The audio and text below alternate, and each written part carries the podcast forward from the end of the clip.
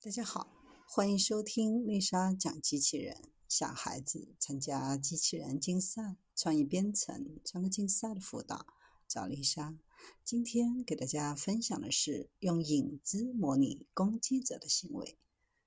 想要大幅度降低人脸识别系统泄露隐私的风险，先做个影子模型攻击一遍就好了。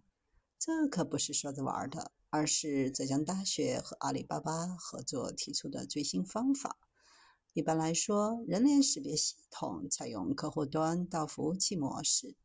通过客户端的特征提取器，从面部图像当中提取特征，并将面部特征而非照片存储在服务器端进行人脸识别。尽管这样能避免被拍下的人脸照片直接泄露。但现在也有一些方法能够基于人脸的特征信息来重构图像，威胁到大家的隐私安全。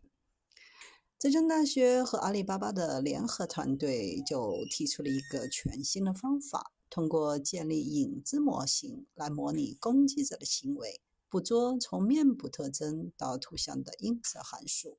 利用重构映射相似性产生对抗噪音，破坏从特征到人脸的映射，完成对未知重构攻击的抵御。这就好像给人脸识别系统注射了一个疫苗，让它先产生抗体，当病毒真正攻击的时候，就能够真正起到防御作用。这一方法支持即插即用。无需修改网络结构或重新训练网络。目前重构攻击模式大致分为两种：基于优化和基于学习。前者通过逐步调整输入图像的像素，使特征提取器的输出尽可能接近某一特征值，直到重构出与该特征对应的人脸图像。后者是构建新的神经网络训练特征图像解码器。直接从面部特征当中重建图像。目前出现了一些数据保护的方法，但都还存在一定的劣势。这项研究提出的基于重构映射相似性的隐私保护对抗性人脸特征，用来保护人脸识别系统的安全。具体步骤就是在服务器端构建基于任意结构的影子模型，来模拟攻击者的行为。保证影子模型有能力重构人脸特征，利用重构的映射相似性捕捉从面部特征到图像的映射函数，然后利用影子模型的梯度信息，针对生成重构映射的对抗性噪音来破坏从特征到人脸的映射，完成对未知重构攻击的抵御，保护人脸的隐私安全。对扰动强度进行约束，分析扰动强度对人脸识别精度和人脸隐私安全两者关系的影响，实现保证人脸识别精度的同时，又满足了保护隐私安全的需求。目前用的两种方法，一种是 online 模式，一种是 offline 模式。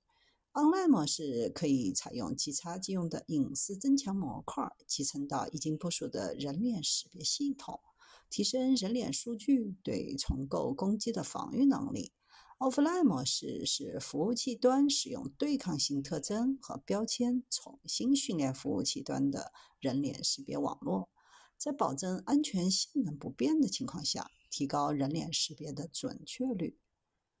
目前提供可选的人脸隐私保护强度，在不同方法下、不同保护强度下，人脸隐私保护的情况，保护强度都大于零点一五，隐私可以得到比较好的保证。